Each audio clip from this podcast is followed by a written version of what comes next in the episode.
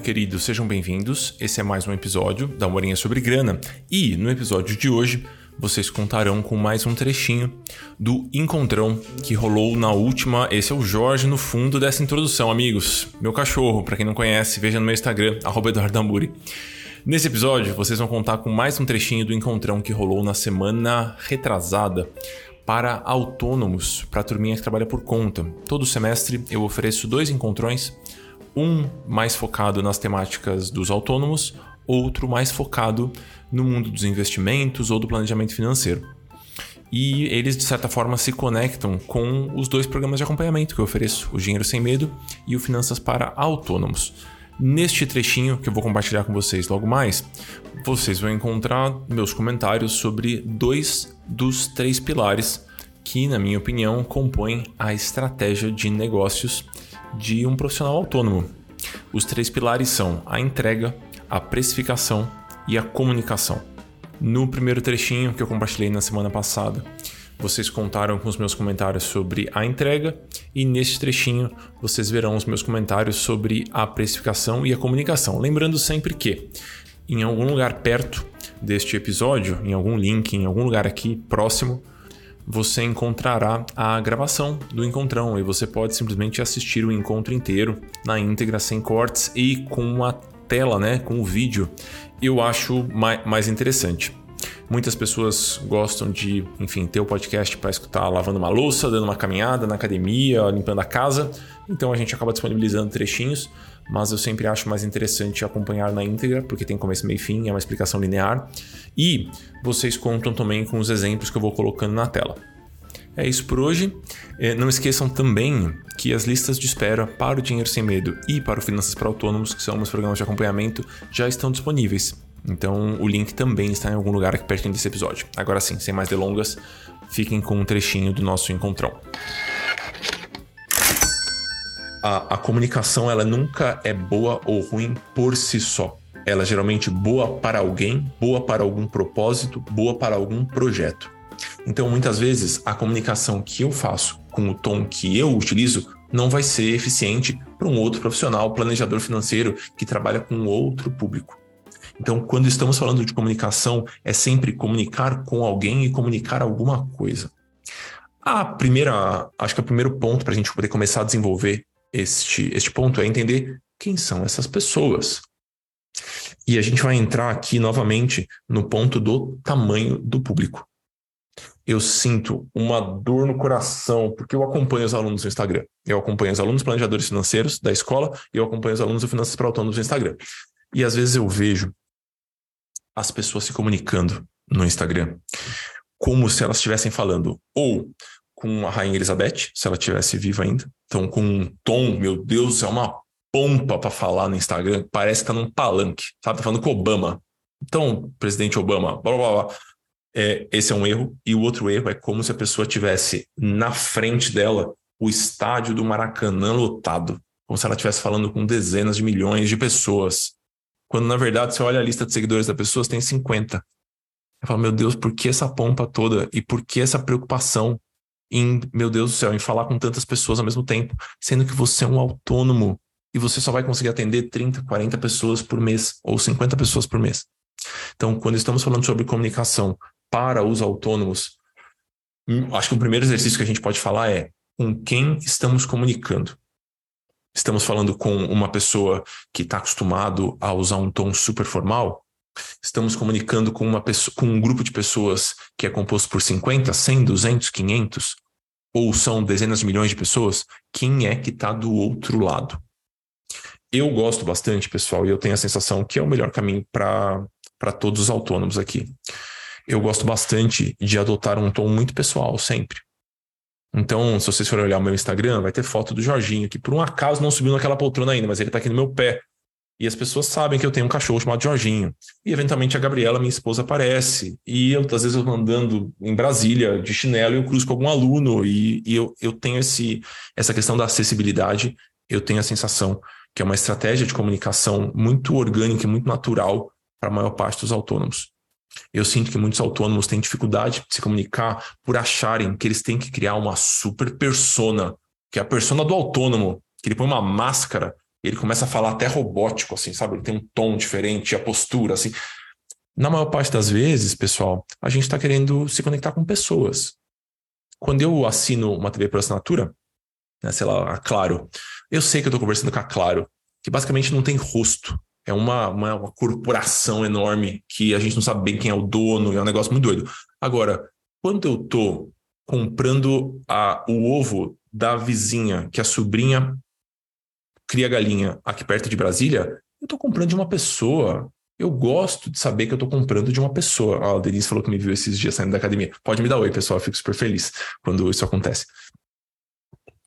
Então, é, eu acho que a preocupação de criar uma marca ela é algo interessante em cenários muito específicos. Na maior parte das vezes, para quem está querendo se comunicar, colocar o rostinho é, a, é o melhor caminho. A gente, na maior parte das vezes, quer contratar coisas de pessoas. Por um acaso, a gente se organizou enquanto sociedade com grandes corporações. E aí a gente acha que fazer uma boa comunicação é montar uma campanha que ganhou um prêmio, sei lá, na França, em Cannes. Sendo que, na verdade, a boa comunicação é aquela que transmite a mensagem que acolhe o receptor. Basicamente é isso, pessoal. Então, sempre que for pensar a comunicação, pensar em algo orgânico feito para pessoas. Isso quando estamos falando com, de um psicólogo ou de uma pessoa que trabalha no um a um, professor de inglês, professor de música, isso é fundamental. Fundamental, porque no dia a dia o trabalho vai ser um a um. Por que, que o processo de venda e prospecção também não pode ser feito no um a um? Tá bom? Deixa eu ver perguntinhas de vocês aqui, ó. E quando você vende dois serviços? Eu tenho um perfil para mostrar meus trabalhos de maquiagem e conteúdos de automaquiagem e promover cursos, em outro perfil para conteúdos mais de blogueira. O de maquiagem acaba sendo menos pessoal. Gabi, eu não sei detalhes do seu cenário, mas se eu tivesse que chutar, eu diria que faz muito mais sentido você trabalhar com um perfil só. As pessoas que acompanham o conteúdo de automaquiagem devem gostar de uma blogueiragenzinha, sabe? Gostar de um dia a dia, saber o que você faz no dia a dia, o que você comeu no café da manhã. Contanto que você não pese a mão no conteúdo pessoal e deixe de entregar um conteúdo legal na área em que você trabalha, eu não vejo problema nenhum em usar o mesmo perfil. Até porque eu não sei como é que é se a relação de vocês com os celulares de vocês e com os Instagrams de vocês é uma relação saudável. Mas a maior parte das pessoas não tem uma relação saudável com as mídias sociais. Então, ter dois me parece um esforço assim muito, muito, muito grande. Muito, muito grande. Tá bom? Deixa eu ver mais comentários aqui sobre comunicação. Ah, e a contraposição da simplicidade com a autoridade que a prestação de um serviço deve ter. Vamos lá. Ah, a gente tem essa comunicação ombro a ombro, então a gente está do lado das pessoas, mas está acontecendo ali uma transação comercial, certo? As pessoas estão pagando. E elas estão pagando porque elas têm uma dor, elas têm um problema. E elas, por algum motivo, acreditam que você é capaz de ajudá-las a resolver aquele problema. Então, existe uma, uma sensação de autoridade que, de certa forma, precisa ser criada. Existem muitas maneiras de criar autoridade. Para nós, autônomos, na minha visão, e aí, de novo, eu sou um planejador financeiro, pessoal, por um acaso tenho muita experiência com autônomos e estou aqui oferecendo para vocês uma fala. Não sou um mestre em comunicação, lá, lá, lá. Mas eu acho que eu tenho bastante experiência nisso e já troquei com muitos autônomos, por isso que eu estou oferecendo aqui para vocês esse, esse espaço.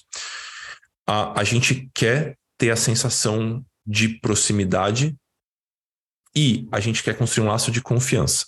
Para a construção desse laço de confiança, a autoridade ela é um fator importante. Como é que a gente constrói a autoridade? Com resultado. Com resultado.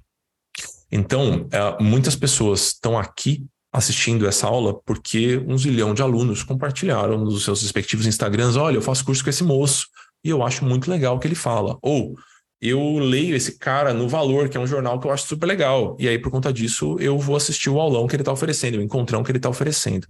Então, no geral, faz sentido a gente mesclar essa proximidade extrema, esse ombro a ombro, com resultados com o que a gente chama no marketing, que é um nome infeliz, na minha opinião, é muito agressivo, mas para vocês saberem, de prova social.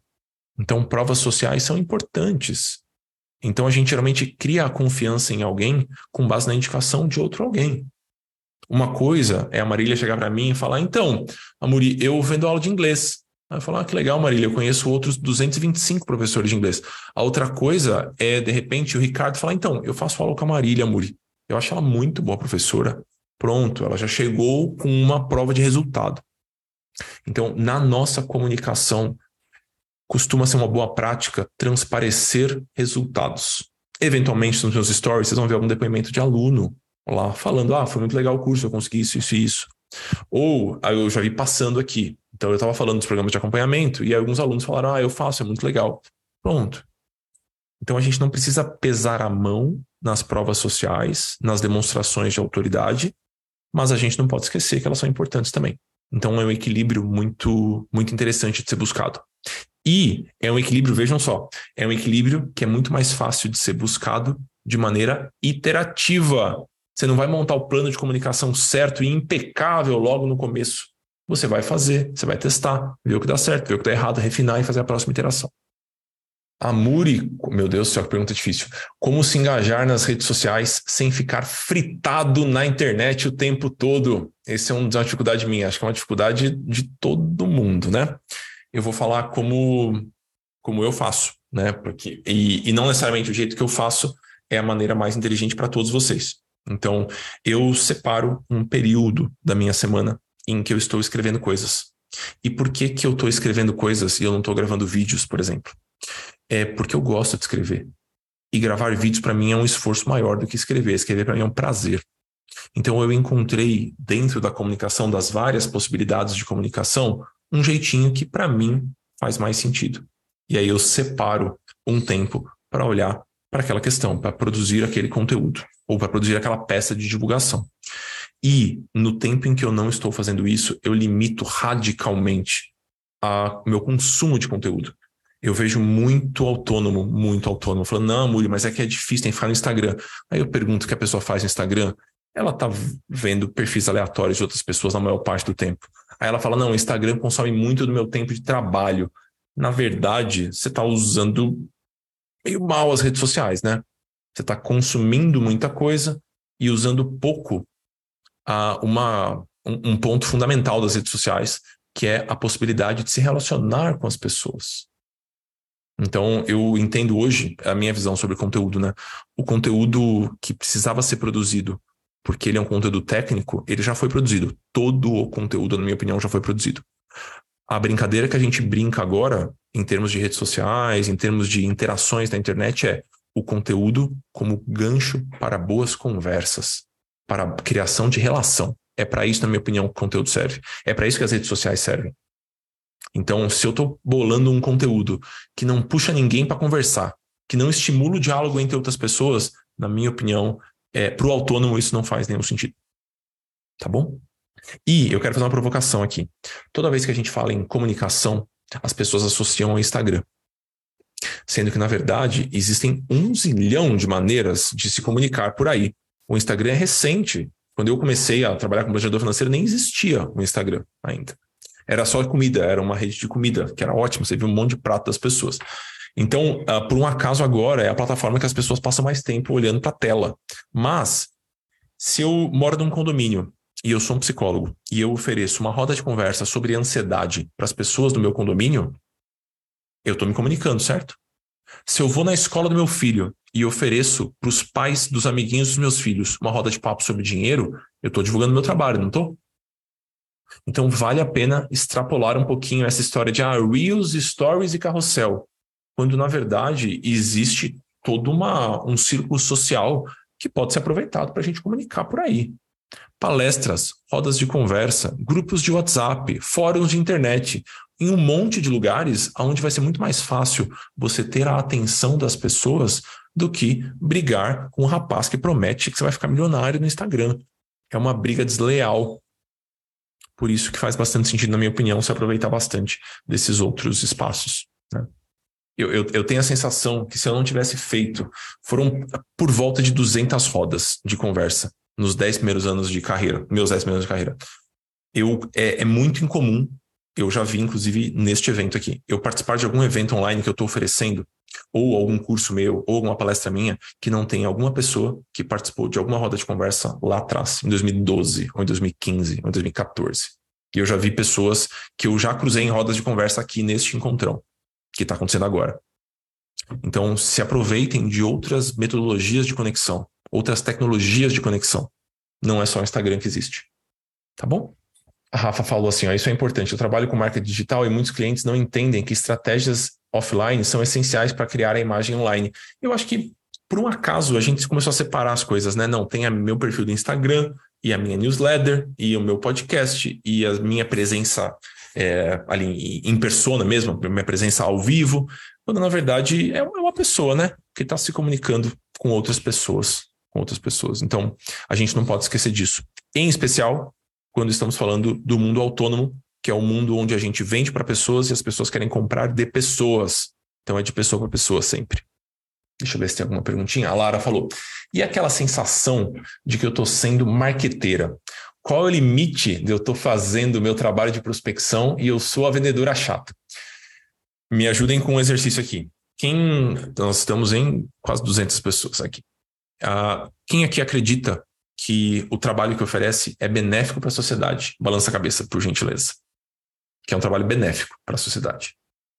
Certo? A maior parte dos autônomos acredita que o trabalho é benéfico para a sociedade. Isso quer dizer que oferecê-lo faz todo sentido. Porque no final do dia a gente está querendo entregar benefício para as pessoas, certo? Né? É, é o que a gente está fazendo aqui. Então, não divulgar porque você está com vergonha ou porque você está com medo de ser perseguido, você está sendo, está sendo vaidoso, né? Você está com medo de ser percebido como um vendedor chato, é, na verdade, privar a pessoa do seu trabalho, que, na sua própria opinião, é benéfico para aquela pessoa. Então, não faça isso. Você tem um trabalho maravilhoso, que você fica sentado em cima desse trabalho e não oferece para ninguém, você não está gerando benefício para ninguém. A maior parte das pessoas, não estou falando que é o caso da, da, Lara que perguntou, né? Mas a maior parte das pessoas que falam, ah, eu estou com medo é, de ser visto como mercenário e babá, é, na maior parte das vezes é uma vaidade. A gente está com medo de ter que nosso trabalho seja avaliado, que o nosso trabalho esteja uh, exposto ao julgamento das pessoas. Quando, na verdade, nós acreditamos que o nosso trabalho é bom e se a gente não divulgar, pessoal, desculpem, não, não vai começar a pular cliente pela sua janela sem você falar do seu trabalho por aí. Não vai acontecer. Vai acontecer. Então, é, tomem cuidado com essas pequenas vaidades, assim. Eu acho que é uma vaidade. Pelo menos quando eu sinto que eu não estou divulgando o suficiente, eu sei que é uma preguiçinha e que o fundo dessa preguiçinha é a vaidade mesmo. Posso passar para a próxima caixinha? Agora que falamos um tiquinho sobre comunicação também. Então vamos lá. Uma caixinha, uma caixinha profunda, hein? Uma caixinha difícil, uma caixinha dolorida. A gente vai falar um pouquinho sobre preço. Como é que funciona? Eu estou vendo carinhas desesperadas como é que funciona a história do preço. O preço, ele nunca está desconectado da entrega e da comunicação. Eu não deixei ele por último à toa. O preço, ele está conectado com a comunicação e com a entrega. Na maior parte das vezes, se diferenciar pelo preço é um grande erro. Grande erro. Eu acho que essa é a mensagem central dessa caixinha. Se diferenciar pelo preço é um grande erro, porque sempre vai ter uma pessoa disposta a oferecer mais ou menos o que você oferece, cobrando mais barato. Porque a gente está no Brasil. Isso aqui é um caos. E aí as pessoas estão dispostas a trabalhar pelos valores que forem. Então, quando a gente está falando sobre preço, a gente sempre vai ter uma preocupação em será que eu deveria cobrar isso? Será que eu não estou cobrando barato demais? Será que eu não estou cobrando isso porque eu estou com medo de que o meu produto seja percebido como algo que não vale o que custa? Então, tem uma série de questões que envolvem o preço, boa parte delas se conectam bem com a insegurança que o autônomo tem sobre o próprio trabalho. O autônomo inseguro tende a cobrar menos pelo que ele está oferecendo. E isso pode ser um grande problema. Quando você, eu sei que eu peguei na ferida, Karina, eu, eu sei, eu sei, essa parte dói mesmo. É, eu vou provar para vocês, minha defesa aqui vai ser a seguinte: cobrar barato é uma ideia ruim. Simples assim. A gente vai trabalhar em cima desta afirmação. Eu vou, eu estou olhando aqui para vocês agora. Temos 195 pessoas aqui. É, eu garanto para vocês que 90% das pessoas que estão nessa sala deveriam cobrar mais do que estão cobrando. Eu garanto para vocês. Eu nem conheço vocês, mas eu garanto para vocês que vocês deveriam cobrar mais do que vocês estão cobrando. Por quê?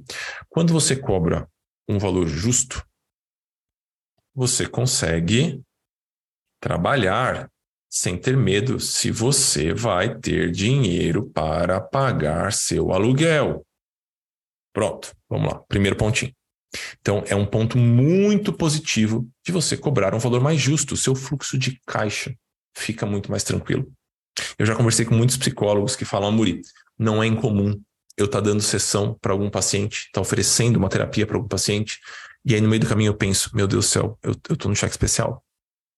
Ou então que você trabalha constantemente preocupado com dinheiro. Quem consegue entregar um trabalho muito bom estando constantemente preocupado com o próprio fluxo de caixa? Ninguém consegue. Ninguém consegue. Então, primeiro, quando a gente cobra um valor melhor, a gente fica mais tranquilo, nosso fluxo de caixa fica mais folgado. Quando a gente cobra um valor maior, o cliente se sente confortável para exigir um trabalho muito bom. Ou seja, é bom para o cliente pagar mais também, porque ele vai tomar a liberdade de exigir ao máximo do seu trabalho e você vai conseguir entregar um trabalho muito bom, porque você vai se sentir, você vai se sentir demandado. Todo mundo gosta, pessoal, de sentir que está entregando um negócio muito bom.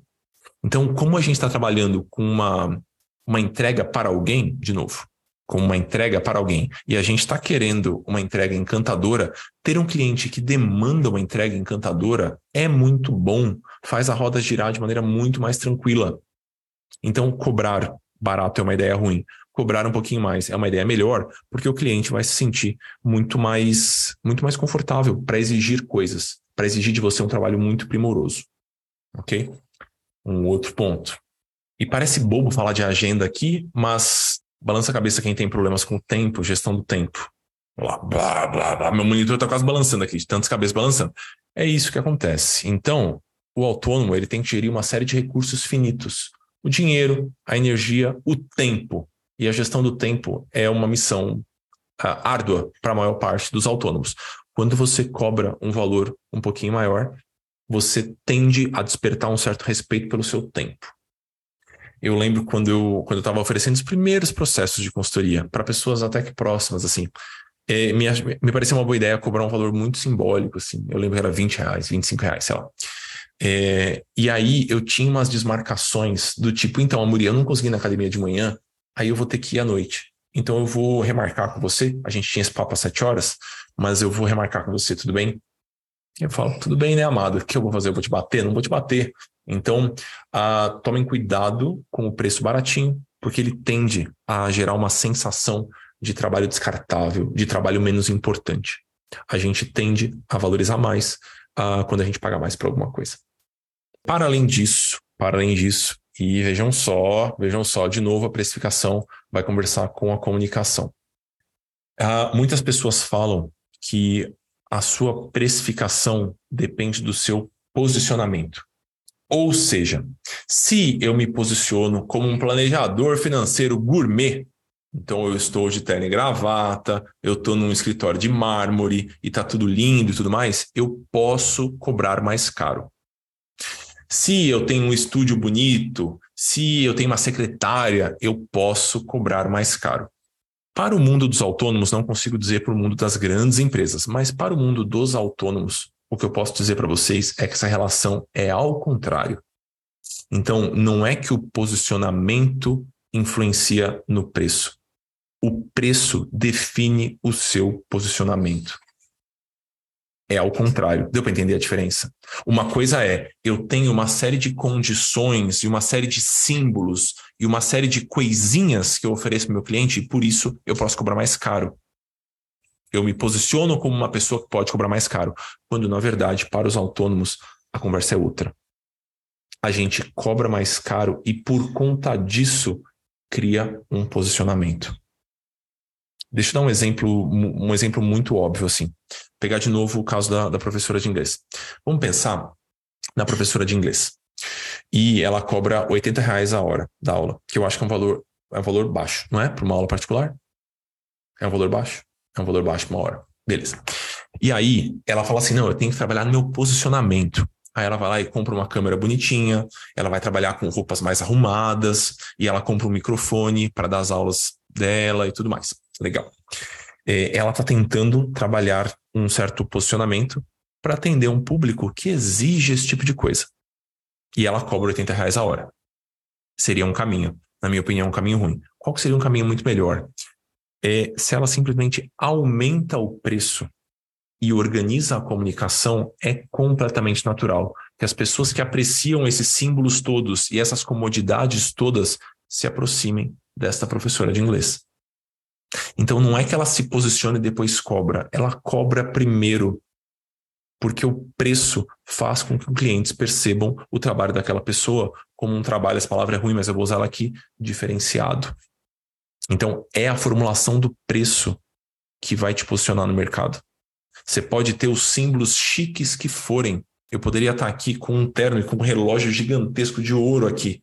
Se eu cobrar 200 reais pelo programa de acompanhamento, eu vou ser visto como um planejador financeiro simplório, mais bestinha, que o trabalho vale menos.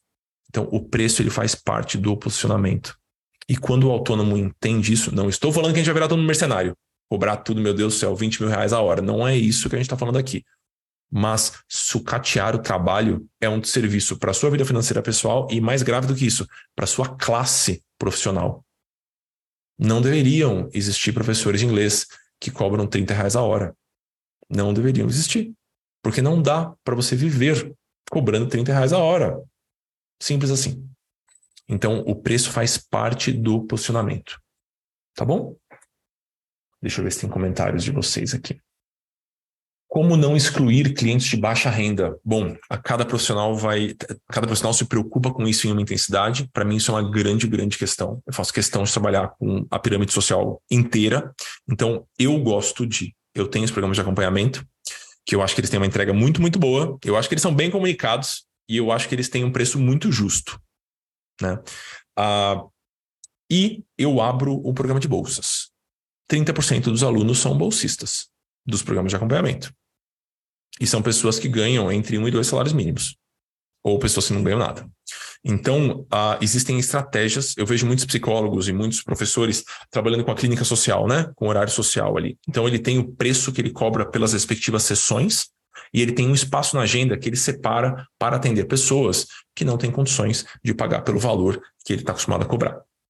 Então, eu acho uma estratégia muito boa. É melhor e aí, falando de precificação de novo, é melhor do que fazer assim, não, para esse cliente, eu acho que eu vou, eu vou cobrar. Quanto você pode pagar, hein? Deixa eu te perguntar, quanto você pode pagar?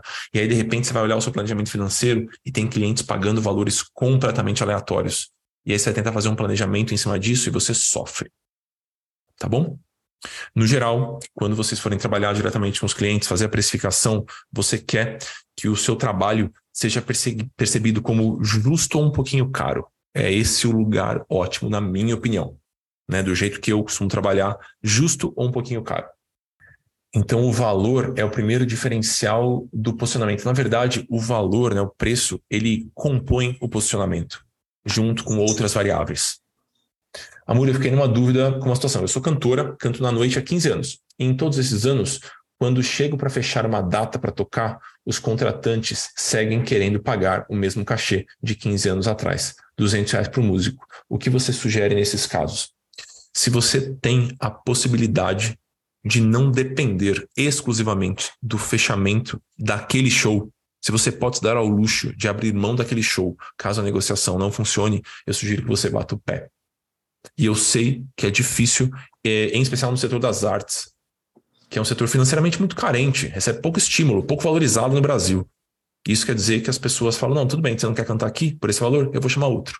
Mas se você pode se posicionar como uma cantora que cobra 500 reais ou mais, me parece que faz sentido, é um caminho, é um caminho válido.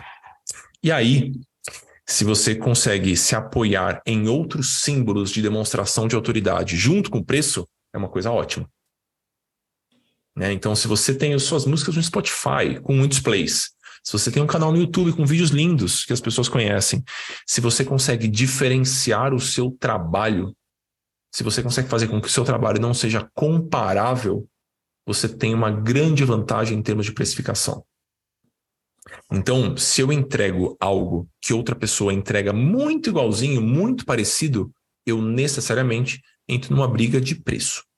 Agora, se o trabalho que eu entrego não é comparável com o trabalho de outras pessoas, eu ganho muito mais liberdade na precificação. Porque o que eu estou oferecendo, só eu estou oferecendo. Dentro da psicologia econômica, a gente tem um conceito interessante, né, que é chamado de ancoragem. O que, que é o fenômeno da ancoragem? A gente meio que pega um valor e a gente estipula que esse valor é, a nosso, é o nosso referencial para aquele serviço. E aí a gente define o que é caro e é barato com base nesta ancoragem. Então, algumas pessoas aqui podem estar, por exemplo, ancoradas de que uma aula de uma língua estrangeira custa 100 reais a hora. E tudo que for além dos 100 reais a hora elas vão achar caro, tudo que for abaixo dos 100 reais a hora elas vão achar barato. Então, o preço de uma aula de idiomas talvez já esteja ancorado na cabeça de muitas pessoas. Mas se o que eu ofereço não é exatamente uma aula de idiomas, se eu não consigo comparar o trabalho desse professor com o trabalho da Marília, esse professor ganha uma certa liberdade de precificar da maneira que ele acha mais razoável. A mesma coisa para um cantor. A Samantha falou assim: ó, e sobre aumentar o preço novamente no mesmo ano, levando em consideração que o aumento feito no início deste ano não está mais suficiente. Vamos lá. A gente tem que manter uma certa coerência aqui, né? Não dá para fazer aumento a cada dois meses, porque né, vai ficar meio bagunçada essa, essa brincadeira. É, no geral, eu sugiro que no momento em que você começa o vínculo com um novo cliente, com um novo aluno, com um novo paciente, você deixa as regras do jogo mais ou menos restabelecidas. Então, vamos supor que a Ana me procurou agora e ela fala: então, Muro, eu quero um acompanhamento recorrente com você. Aí eu falo: não, tudo bem, eu vou te cobrar 200 reais por mês para esse acompanhamento recorrente e eu costumo trabalhar com os reajustes todo mês de março. Tá bom? Então a gente vai com esse preço até março e março a gente conversa novamente. Pronto, logo no começo do meu vínculo com a Ana, eu estou, de certa forma, dando as regras do jogo. E isso é muito bom. Tá? Então, deixe as regras claras. Se eu falei para Ana que eu vou aumentar só em março, e aí, de repente, agora, no mês de maio, né? Ah, Ana, então, eu tive um gasto extra com o Jorginho, meu cachorro, ele tá comendo mais ração do que eu achei que ele ia comer. Vou ter que aumentar um pouquinho o preço que eu cobro de você. Meio ruim, né? Fica meio incoerente a comunicação.